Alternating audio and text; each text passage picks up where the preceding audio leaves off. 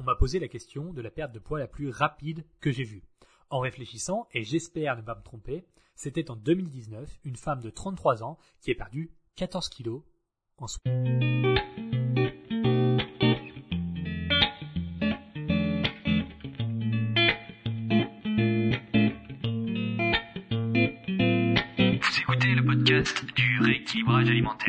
L'émission réservée à ceux qui veulent reprendre leur santé en main tout en continuant à vivre une vie sociale épanouie.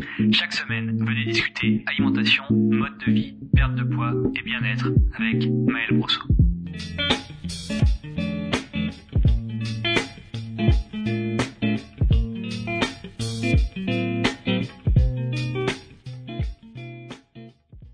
Bonjour et bienvenue sur le podcast du rééquilibrage alimentaire.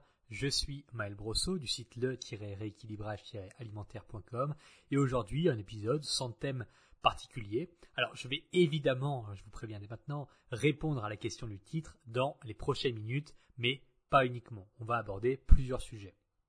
L'épisode 73 a été enregistré il y a un peu plus d'un mois et depuis quelques événements d'une grande magnitude se sont produits dans ma vie notamment. Et puisque cette émission n'a rien de figé et qu'elle évolue au fil de mes réflexions, de mes apprentissages, de mes expériences et de mes envies, eh bien cet épisode servira aussi à faire un petit point sur l'actualité. D'ailleurs, quand je regarde et écoute les podcasts, c'est toujours marrant de voir à quel point les gens consomment les épisodes comme une série télévisée, comme s'il fallait absolument les écouter dans l'ordre et que le titre n'importait que très peu. Euh, à tel point que l'épisode numéro 1 du podcast qui a été publié en août 2018 a le plus d'écoute de tous les épisodes du podcast confondus. Alors je dois vous avouer que je n'ai jamais osé le réécouter de peur d'en trouver le contenu médiocre à tel point que cela me donnerait l'impulsion d'effacer tous les épisodes de 2018 et 2019. Alors je me contiens et j'espère que le mail de 2018 n'était pas trop trop mauvais en podcast, même si entre nous j'en doute. Alors, préintroduction étant faite, permettez-moi de vous exposer les sujets que je compte traiter aujourd'hui avec plus ou moins de développement. Premier sujet, combien de fruits peut-on manger au maximum par jour? Bonne question. On va essayer d'y répondre en premier dans ce podcast. Ensuite, y a-t-il une quantité maximum de légumes à ne pas consommer au quotidien? Troisième, pourquoi je fais réellement du sport? Vous allez voir c'est une révélation. Quatrième, qui ne doit pas utiliser les fiches repas à rééquilibrage alimentaire. On en parlera pour ceux qui ont raté ça. Cinquième point, euh, on va faire une petite analyse sur l'archipel du Goulag de euh, euh, ensuite, sixième point, il me semble qu'on est rendu, comment trouver une raison valable de maigrir?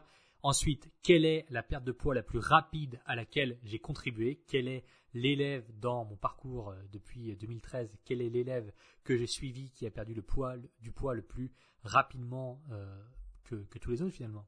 Et enfin, on verra, on aura la fameuse réponse à la question du titre, combien de temps faut-il en moyenne pour perdre 10 kilos? Il faudra rester jusque-là pour avoir la réponse qui vous verrez est euh, plus ou moins euh, cohérente si vous avez déjà entendu ce que je raconte sur Internet.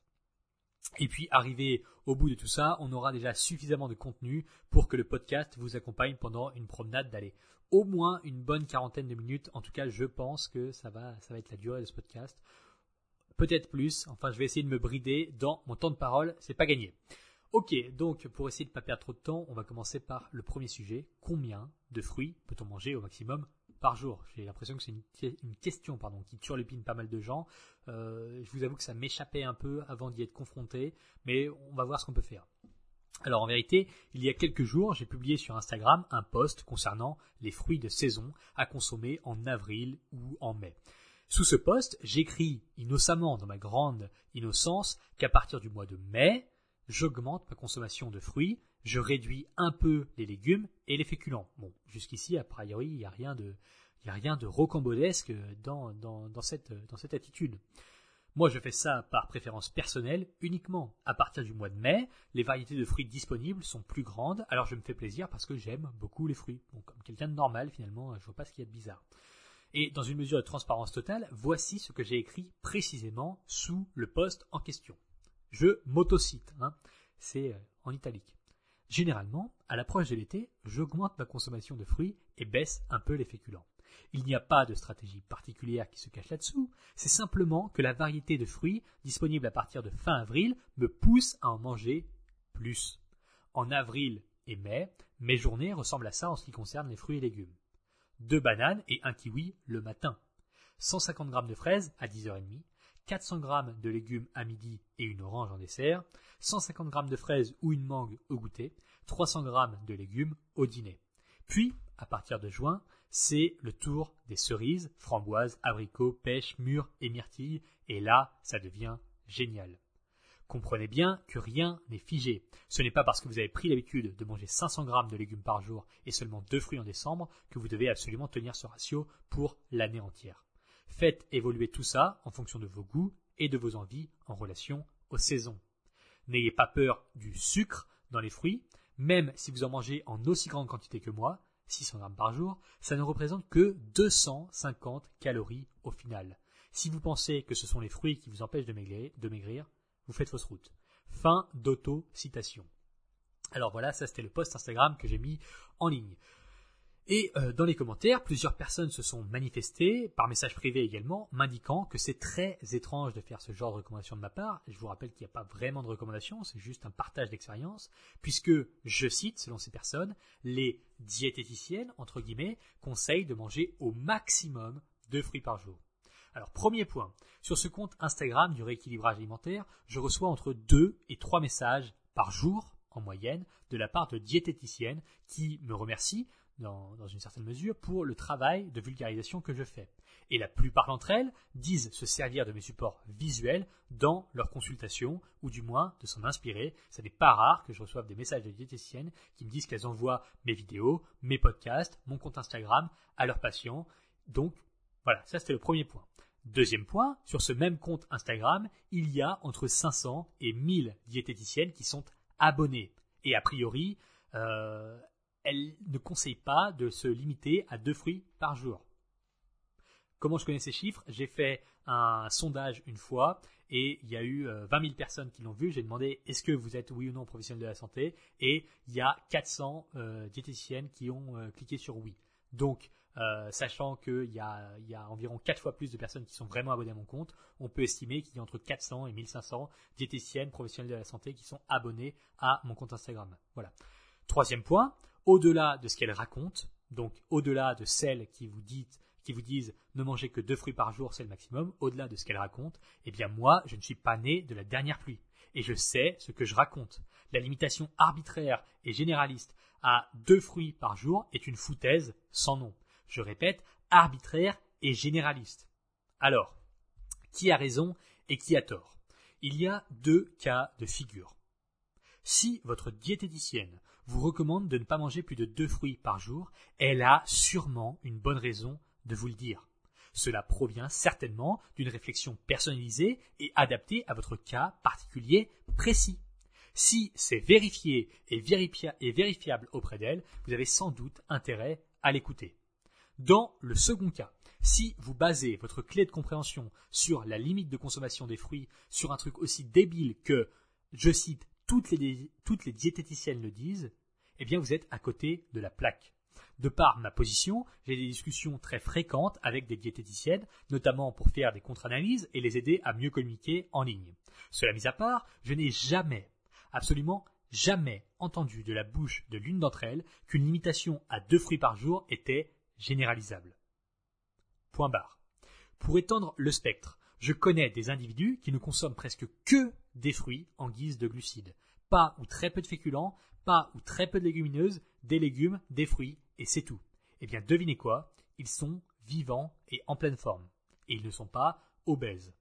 Pour clôturer ce premier point au euh, sujet des deux fruits par jour maximum selon les diététiciennes, alors je ne sais pas lesquelles. Je mets maintenant ma petite casquette d'anthropologue et je vais vous dire que les fruits ne font pas grossir. Ils sont à la base de notre alimentation depuis 2,5 millions d'années. Ok? Vous voyez les 10 ans qui viennent de s'écouler, les 10 ans de votre vie? Eh bien, 2,5 millions d'années, c'est plus long que 10 ans. Mais beaucoup plus long. D'accord? Donc les fruits sont à la base de notre alimentation depuis 2,5 millions d'années. Et le surpoids n'existe vraiment que depuis 1960 à une échelle globale. Alors bon courage Très bon courage pour me dire que ce sont les fruits qui sont responsables du surpoids. Très bon courage pour me dire que ce sont les fruits en eux-mêmes qui font grossir. Ça va être compliqué. Alors, c'est certainement inutile de manger un kilo de fruits par jour. C'est certainement idiot de se limiter à deux fruits par jour si vous voulez en manger quatre. Ne vous pliez jamais aux injonctions arbitraires et faites le test. Je comprends bien la vision restreinte qui consiste à dire que les fruits en grande quantité sont caloriques, mais mesurez bien les proportions des choses. Je mange 600 grammes par jour de fruits, de fruits par jour, et ça ne fait que 250 calories. Ok? Donc, la limitation des deux fruits par jour, elle est largement, très largement discutable dans un domaine, euh, dans une recommandation personnalisée, adaptée, réfléchie, vérifiée et vérifiable, d'accord. Dans une étendue généralisable à l'intégralité de la population, c'est une foutaise. Voilà. Alors, deuxième point de ce podcast. Est-ce qu'il y a un maximum de légumes à ne pas consommer par jour pour faire la continuité avec le premier point? Vous voyez, tout ça est lié, c'est très bien construit euh, ce podcast. Vous pouvez mettre 5 étoiles. Alors, dans la continuité de cette, première question, est-ce que les légumes sont open bar à la consommation? C'est la question que l'on se pose. Ici, vous devez prendre deux choses en compte principalement. Première chose, numéro 1, vos capacités digestives. Est-ce que vous avez des ballonnements, des inconforts, des crampes, des difficultés à rester éveillé après un repas riche en légumes? Évidemment, on parle de crampes d'estomac. Si oui, à partir de quelle quantité? Pour quels légumes précisément? Avec quel mode de cuisson? Épluché ou pas épluché Avec quel, quel accompagnement dans les repas Est-ce que c'est des légumes seuls? Est-ce qu'il y a des protéines? Est-ce qu'il y a un peu de graisse? Est-ce qu'il y a de euh, l'huile? Euh, Est-ce qu'il y a du vinaigre de cidre? Bon, soyez précis là-dessus. La suppression d'un seul légume peut changer votre vie digestive. Les plus évidents à, éviter, bien sûr, si vous avez du mal à digérer, ce sont les oignons, les échalotes et l'ail crus et même cuites. Bon, si vous n'avez aucun problème avec ça, eh bien, il n'y a pas de maximum atteignable humainement. À moins que vous ne mangiez 1,5 kg de légumes par jour, mais c'est beaucoup. Alors, j'ai fait évoluer mon discours à ce sujet. Euh, pendant un moment, je recommandais de peser ces légumes pour bien se rendre compte du rapport volume-calorie qu'il existe en fonction des aliments. C'est ce que j'ai recommandé de faire pendant un très long moment, pendant des années, et je pense que ça n'était pas, un conseil très très judicieux avec du recul. J'ai maintenant tendance à dire plus il y en a, mieux c'est, à condition que cela n'altère pas votre digestion. Euh, pourquoi je disais pendant des années de quand même peser les légumes, même si c'était clairement pas une surconsommation de légumes qui vous faisait grossir, c'était pour que les gens, mes élèves notamment, se rendent bien compte de la différence entre 100 calories de euh, carottes, 100 calories de courgettes, de concombres et 100 calories de riz. C'était pour qu'ils puissent se rendre compte qu'à niveau de calories égales, on peut avoir un volume qui quadruple, quintuple. C'est pour ça que je recommandais de peser les légumes. Maintenant, avec du recul et des discussions nombreuses et une remise en question, parce que c'est inutile de s'entêter dans une voie que, euh, que l'on ne considère plus comme étant la meilleure, je ne suis pas certain que ce soit extrêmement utile de peser tous les fruits, enfin tous les légumes, pardon. Je pense que c'est intéressant de le faire un petit peu pour bien se rendre compte de la différence énorme qu'il y a entre 100 calories de légumes et 100 calories de féculents, ok, mais ensuite, varier, manger le plus de légumes possible, en fonction de vos capacités digestives, bien sûr. Et il y a également un second point à prendre en compte qui est celui de votre budget. Alors, pas besoin de faire une explication à rallonge. Tout dépend de votre hiérarchie de dépenses et de vos priorités alimentaires. Par exemple, j'ai tendance à couper dans mon budget pour acheter des sources de protéines de meilleure, enfin de la meilleure qualité possible. Donc viande, poisson et œufs. Les œufs, euh, les œufs, les œufs et euh, les poissons et la viande, je fais très attention, je suis très regardant sur la qualité la provenance de ces trois catégories d'aliments. C'est vraiment mon top priorité. Ensuite, je suis un peu moins regardant sur le reste, pour ne pas dire beaucoup moins regardant sur le reste. Alors peut-être que je le fais à tort, mais c'est mon choix. À vous de voir quel est le vôtre, donc à nouveau au niveau des légumes. Donc, dans le cadre de votre digestion et de votre budget, si je veux maintenir un déficit calorique et le faire en faveur de ma santé, eh bien, je ferai tout pour manger un maximum de légumes, les plus variés possibles, en privilégiant les légumes locaux de saison, en alternant les modes de cuisson, d'assaisonnement, etc. Voilà pour les légumes. Je vais faire une petite pause pour boire, mais vous, vous n'allez même pas l'entendre parce que je vais couper alors, sujet pardon, suivant, Euh, J'y ai pensé pendant que je, je, buvais, mais vous pouvez prendre des notes en fait, parce que c'est vrai qu'il va y avoir pas mal de, de contenu, pas mal de densité d'informations dans ce podcast. Donc j'espère que vous avez pris des notes, que vous avez une bonne mémoire pour l'histoire des légumes et des fruits. et bon, c'est pas pas que ce soit extrêmement compliqué à, à retenir, mais pourquoi pas prendre des notes.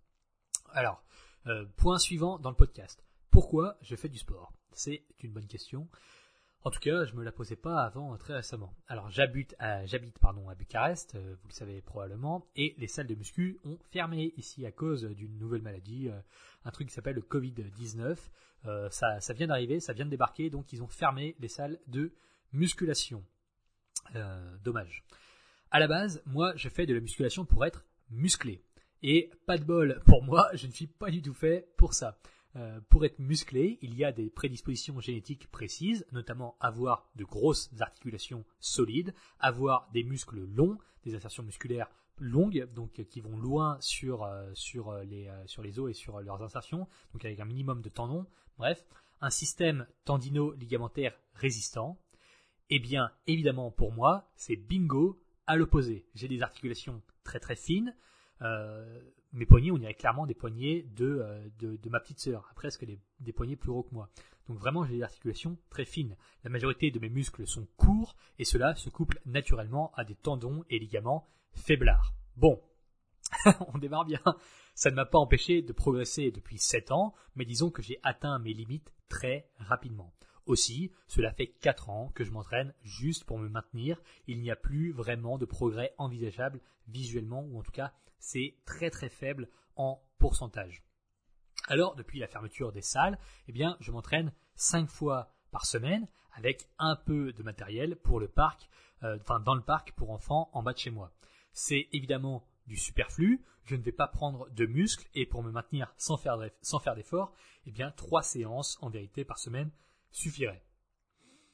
Je me suis donc euh, posé cette question que vous vous posez peut-être. Si 3 séances tranquilles suffirait, qu'est-ce que je fous en bas de chez moi, cinq fois par semaine, une heure et demie d'entraînement, à faire des exercices peu intéressants dans un parc à jeux pour gamins? Eh bien, à la base, quand même, ce qui me plaît, c'est l'entraînement en salle. Donc, j'ai réfléchi. Et j'ai découvert que mon apparence physique qui résulte de l'entraînement est devenue tout à fait secondaire. L'instinct qui me pousse à descendre tous les soirs, eh bien, c'est l'habitude. Le sport est tellement ancré dans mon quotidien que je tourne en rond chez moi à l'horaire à laquelle je suis censé m'entraîner. Je m'ennuie, je ne sais pas quoi faire, je sens que mon cerveau n'est pas là où il devrait être, et je fais du sport par habitude, parce que sans ça, eh bien, il me manque quelque chose dans ma journée. Je m'endors moins bien, j'ai l'esprit moins clair, je me sens moins à l'aise dans mes articulations, je me sens moins bien au niveau de ma colonne, de mon dos, c'est simplement devenu indispensable au bon fonctionnement de mon organisme. Alors qu'est-ce que ça veut dire? Parce que tout ça, ça vous fait une belle jambe, super, je vous raconte ma vie, mais à quoi ça sert? Eh bien très souvent, dans une phase de perte de poids, les changements alimentaires réclament un effort conséquent au départ. Puis, après avoir maigri, au bout de quelques mois, vous avez mis en place des routines d'habitude pour vos repas. Et ce qui vous pousse à continuer, ce n'est plus l'attrait du progrès sur la balance, c'est simplement que vous vous sentez bien comme ça. C'est pas magnifique ça, c'est incroyable. Que de manger 300 grammes de légumes et 150 grammes de viande, c'est normal. Qu'à chaque fois que vous, que vous déviez trop de cela, vous vous sentez moins bien. Aussi ironique que cela puisse paraître, ce qui vous réclame des efforts à faire au début de votre rééquilibrage alimentaire vous réclamera probablement des efforts pour ne pas le faire dans un an. Quand on expérimente les conséquences physiques d'une bonne semaine avec une alimentation parfaitement adaptée à nos besoins et nos goûts, avec une activité physique adaptée, avec des nuits de sommeil parfaites, eh bien c'est très difficile de tirer un trait là-dessus tellement c'est agréable de fonctionner à pleine capacité organique. Alors pour conclure et avant de passer au point suivant, ce que vous trouvez potentiellement difficile à faire aujourd'hui, c'est-à-dire avoir une constance dans la consommation de vos légumes, de vos fruits, de votre viande, limiter les aliments ultra transformés, c'était difficile pour vous à faire aujourd'hui, eh bien, croyez-moi, il est fort probable que dans un an, ce soit l'inverse qui soit difficile à faire, à savoir sortir de votre routine alimentaire, à savoir faire un repas sans légumes, faire un repas sans fruits. Pour moi, c'est extrêmement compliqué, alors que j'ai toujours, toujours détesté les légumes. Étant gamin, jusqu'à mes 16, 17, 18 ans, je détestais les légumes. Aujourd'hui, c'est impossible pour moi de faire un repas sans légumes. C'est vraiment trop bizarre. Je me sens vraiment mal après. Et physiquement, je le ressens physiquement, pas uniquement dans ma tête. Donc, euh, vous verrez au début ce qui vous demande des efforts, eh bien, ça n'est pas sûr, ça n'est pas dit, et c'est même probablement l'inverse, euh, qui vous demandera des efforts dans un an ou dans deux ans. Donc voilà. Euh, point suivant.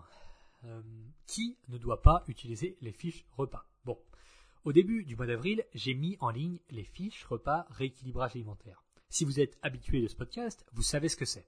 Pour les nouveaux ou les retardataires, les fiches rééquilibrage alimentaire peuvent être comparées à, euh, peuvent être comparées à un menu McDo, par exemple. Vous imprimez la fiche qui correspond à vos besoins et à votre objectif. Vous êtes évidemment guidé pour le faire. Sur cette fiche, il y a une liste d'aliments classés en catégories protéines, légumes, féculents et fruits, et puis enfin lipides. Pour chacun des repas, vous devez choisir un aliment par catégorie et les quantités à consommer sont indiquées. C'est extrêmement simple, aussi simple que de suivre une, liste de courses. C'est pratique, vous n'avez pas besoin de vous embrouiller le crâne avec de la théorie et surtout c'est absolument efficace. Maintenant, les fiches ne sont vraiment pas faites pour tout le monde. Et je vais en faire un point rapide ici parce qu'on m'a posé beaucoup la question. Donc au moins j'aurai quelque chose vers lequel renvoyer maintenant. Donc les fiches, il y a 300, euh, un peu plus de entre 300 et 400 personnes euh, au moment où j'enregistre ce podcast qui s'en servent euh, tous les jours maintenant. Et j'ai reçu des messages hallucinants de certaines personnes qui s'en servent et me posaient des questions cinglées. Alors, si vous écoutez ça et que c'est vous qui m'avez posé ce genre de questions, ne le prenez pas mal. On verra que ce n'est pas de votre faute si ce genre de questions se manifeste dans votre tête. Voilà, c'est désamorcé maintenant.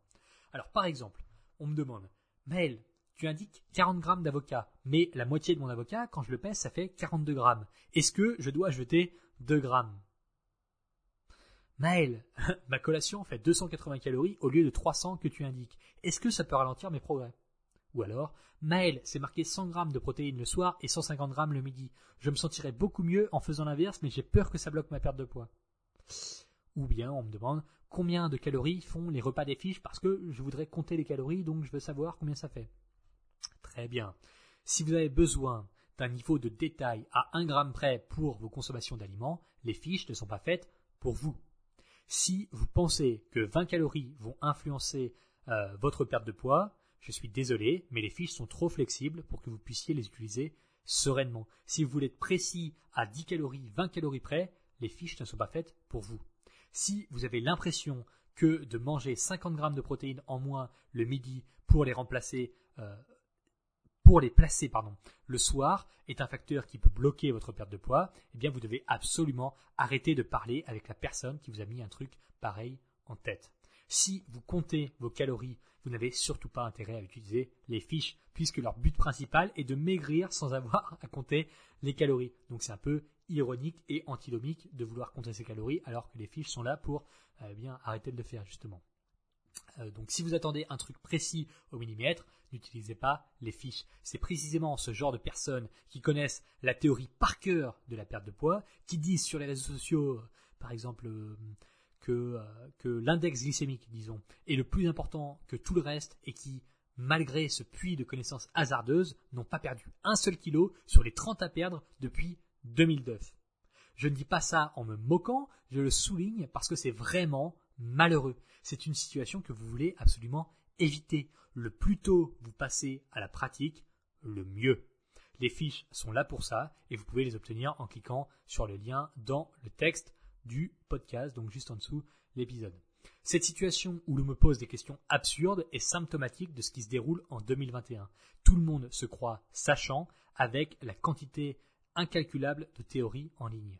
Mais personne ne passe à l'action dans le vrai monde on se retrouve avec des situations complètement lunaires où 2 grammes d'avocat peuvent décider de la perte ou de la prise de poids dans l'esprit de quelqu'un. Alors que quiconque a déjà mis en place des actions pratiques sait que ça ne change absolument rien de grammes d'avocat. Bref, Si vous utilisez les fiches, suivez les recommandations pratiques et détendez-vous avec la théorie. Si vous voulez maigrir sans devenir dingue et sans avoir à peser votre avocat au gramme près, eh bien le lien pour obtenir les fiches est www.rééquilibrage sans accent-alimentaire.com slash fiche avec un S. Maintenant, euh, le point suivant. On arrive à combien de temps de podcast là? 25 minutes, très bien.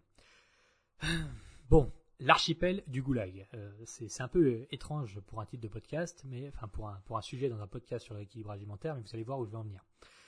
Je suis en train de relire L'archipel du goulag de l'auteur Alexandre Solzhenitsyn. Un peu de contexte. Il décrit, dans ce livre, la mise en place de l'appareil d'extermination par le travail des leaders communistes pendant la période de l'URSS, du début des années 20 jusqu'en 60-70. Plus de 15 millions de personnes sont mortes dans les goulags soviétiques. Et j'ai l'impression que plus personne n'en parle jamais.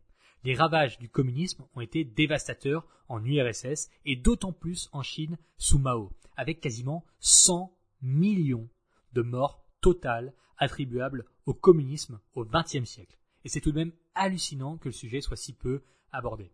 Bref, le rapport avec la nutrition dans ce livre est intéressant pour nous. J'ai évoqué l'été dernier dans un podcast de euh, août 2020 le livre du docteur Viktor Frankl qui retrace son parcours de déporté dans les camps allemands et notamment à Auschwitz. Il mentionnait ses rations de nourriture qui étaient déjà très très faibles.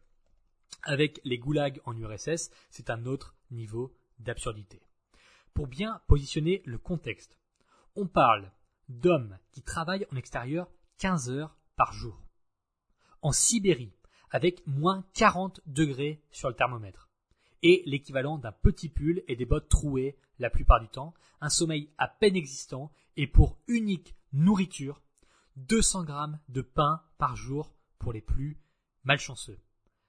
Et 300 grammes et jusqu'à 600 grammes de pain par jour pour les mieux lotis des travaux généraux. Avec trois ou quatre fois par semaine une soupe de flotte avec quelques morceaux d'os et de cartilage d'animaux bouillis. Voilà. C'est tout. Et maintenant, il faut survivre pendant les peines politiques que Staline a imposées à 25 ans la majorité du temps. 25 ans dans ces conditions-là. 200 grammes de pain, c'est 530 calories. Ceux qui tournaient à ce régime devaient tenir uniquement quelques semaines, au maximum, au maximum, un mois avant de mourir de faim, de froid et de fatigue. Les autres, c'était 600 grammes de pain et de la soupe. Ça devait tourner grossièrement et au maximum à 1800 calories par jour. 1800 calories par jour, ce qui dans le contexte de travail physique, donc 15 heures de travail physique par jour et sous moins 50 degrés à couper des bois dans la Sibérie profonde, c'est absolument intenable. Ceux à ce régime devaient tenir péniblement, mais très péniblement, pendant quelques mois, au maximum deux ou trois ans avant de mourir. Et vous aurez remarqué que dans ces régimes, il n'y a pas de protéines. Et puisque le corps ne peut pas s'en passer pour survivre, il va commencer ce qu'on appelle l'autophagie. Il digère ses propres muscles et membranes pour puiser des protéines.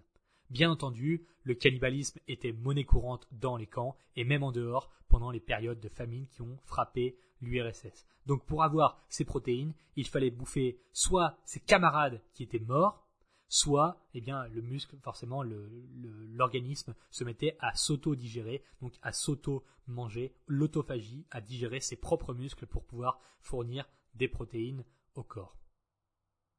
À quoi ça sert de savoir ça? Eh bien déjà, si j'ai pu rappeler ou expliquer à certains ce qui s'est passé au XXe siècle en Europe de l'Est, à quelques milliers de kilomètres de chez nous, quelques centaines de kilomètres parfois, eh bien c'est bien.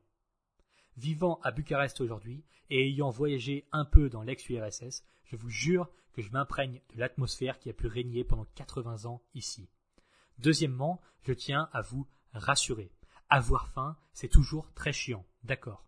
Mais on a le loisir incroyable de l'expérimenter sans jamais craindre pour notre vie.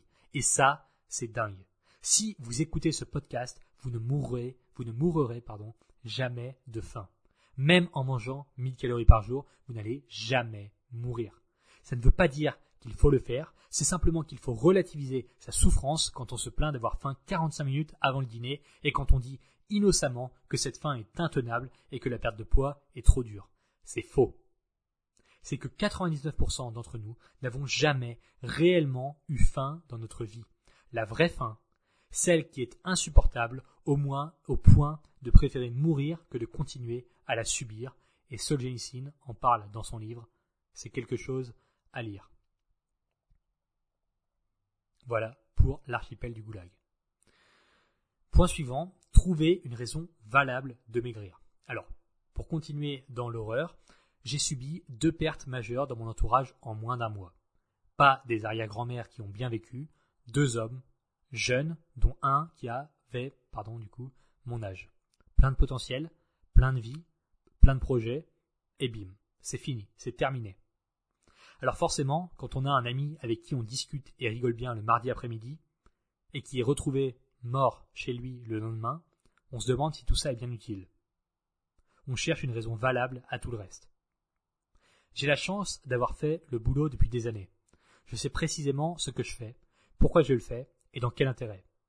C'est ce qui me permet d'avancer face à la difficulté. Malgré ces événements, je n'ai pas arrêté de travailler, de dormir, de m'entraîner, de manger. Tout marche parfaitement. Je sais que mon tour viendra et qu'il est hors de question d'avoir ralenti le rythme d'ici là. Dans une échelle de difficulté adjacente, vous allez galérer avec votre perte de poids. Je ne dis pas que la perte de poids est une souffrance équivalente ou pire que celle de perdre que, celle de la perte d'un proche, loin de là. Je dis que vous allez faire face à l'adversité, à des doutes, à la faim, à la fatigue, à la lassitude. Et cela fait partie du processus. On ne peut pas totalement inhiber ça. L'intérêt du rééquilibrage alimentaire est bien évidemment de limiter au maximum ces sensations. Pour autant, elles arriveront quand même de manière sporadique. Et pour ne pas tout lâcher à la moindre difficulté, vous avez intérêt d'être solide sur vos appuis. Vous avez intérêt de trouver une raison valable de maigrir. Ce n'est pas suffisant de souhaiter quelque chose. Il faut le vouloir profondément. J'en ai déjà parlé à plusieurs reprises, alors je vous propose autre chose pour, cet épisode. Et cette chose, c'est anticiper les problèmes. Faites la liste de tous les événements négatifs qui peuvent se produire et trouvez une solution maintenant. La liste des événements négatifs qui peuvent se produire dans le contexte de votre perte de poids. Si mon poids ne bouge pas pendant trois semaines, je fais quoi? Qu'est-ce que je fais? On se pose sincèrement la question et on cherche une solution avant que le problème arrive. Si j'ai envie de grignoter le lundi soir, je fais quoi? Si je me sens démotivé dans cinq jours, qu'est-ce que je vais faire? Qu'est-ce que je vais faire pour ne pas que ça m'empêche de continuer? Si on me propose une deuxième part de gâteau alors que ça va à l'encontre de mon objectif, je fais quoi? C'est un exercice stoïque qui consiste à aller volontairement rencontrer ses problèmes futurs. C'est le premeditatio Et c'est effectivement grâce à ça que j'arrive à vivre en gardant une neutralité émotionnelle relative, malgré la souffrance causée par deux morts inattendues qui s'enchaînent. Autre point dans ce podcast, un peu plus léger comme sujet après euh, ces deux points, ces deux points lourds et chargés. Quelle est la perte de poids la plus rapide que j'ai vue et que j'ai accompagnée? Bon, dans ce registre différent, on m'a posé la question de la perte de poids la plus rapide que j'ai vue. En réfléchissant, et j'espère ne pas me tromper, c'était en 2019 une femme de 33 ans qui a perdu 14 kilos en 63 jours. Alors la situation était un peu unique puisqu'elle était immobilisée partiellement depuis plusieurs semaines. Elle a pris 2 kilos pendant cette période et à la sortie de son immobilisation, elle a énormément marché et son appétit n'a pas suivi son niveau de dépense. Aussi, sa perte de poids a été très rapide et conséquence d'un déficit calorique plutôt agressif puisqu'on devait absolument lui faire perdre 10 kilos pour des raisons de santé le plus vite possible.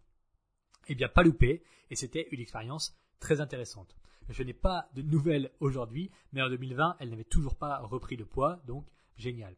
Alors si elle écoute ce podcast maintenant, eh bien envoie-moi un mail Patricia, ça m'intéresse de savoir où t'en es rendu, mais a priori ça se passait très bien euh, début 2020, il me semble, ou mi-2020, quand euh, tu m'avais contacté. Donc voilà, 63 euh, jours pour perdre 14 kilos à 33 ans, c'est la perte de poids la plus rapide que j'ai vue euh, et que j'ai accompagnée. C'est pas la plus conséquente évidemment, mais c'est la plus rapide. Et enfin, la, la question peut-être pour laquelle vous étiez arrivé sur ce podcast, la question pour laquelle vous avez cliqué potentiellement, combien de temps faut-il pour perdre 10 kilos? Dans l'idée de clôturer ce podcast et enfin de répondre à la question que vous attendiez depuis le clic sur cet épisode, combien de temps faut-il pour perdre 10 kilos? Est-ce que c'est faisable en 60 jours comme Patricia? Peut-être, mais probablement pas si vous voulez maigrir sans jamais rechuter. Depuis des années, je répète, sans cesse la fourchette de 300 à 900 grammes perdus par semaine comme étant le rythme idéal remis sur un objectif de 10 kg, en considérant que votre rythme soit constant, vous pourriez perdre 10 kg en 2 mois et 3 semaines si jamais vous allez très très vite, si jamais vous perdez 900 grammes par semaine. Ou bien en 7 mois et demi si vous avancez doucement, si vous perdez 300 grammes par semaine.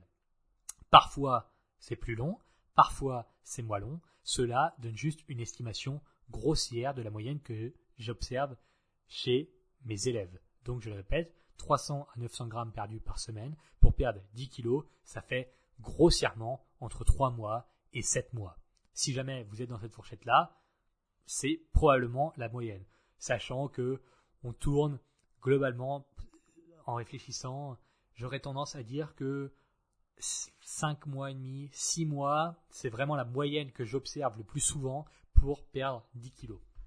Évidemment, ce n'est pas une vérité euh, généralisable si vous êtes plus rapide que ça ou si vous êtes plus lent que ça, eh bien vous n'êtes pas nécessairement dans le faux. Mais j'estime avec le temps que cette fourchette est relativement fiable pour maigrir sans reprendre le poids perdu. Voilà. Dans le cas où votre objectif soit celui-ci, eh bien je vous invite à vous servir des fiches repas rééquilibrage alimentaire. Vous ne vous prenez plus la tête, vous appliquez en pratique les recommandations et vous perdez du poids.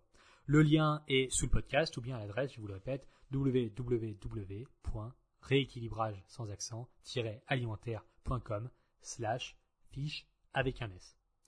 Merci d'avoir écouté cet épisode jusqu'au bout. Si vous l'écoutez actuellement sur Apple Podcast avec votre iPhone, je vous demande de cliquer sur le profil de l'émission, donc en violet, vous cliquez dessus sur le rééquilibre alimentaire.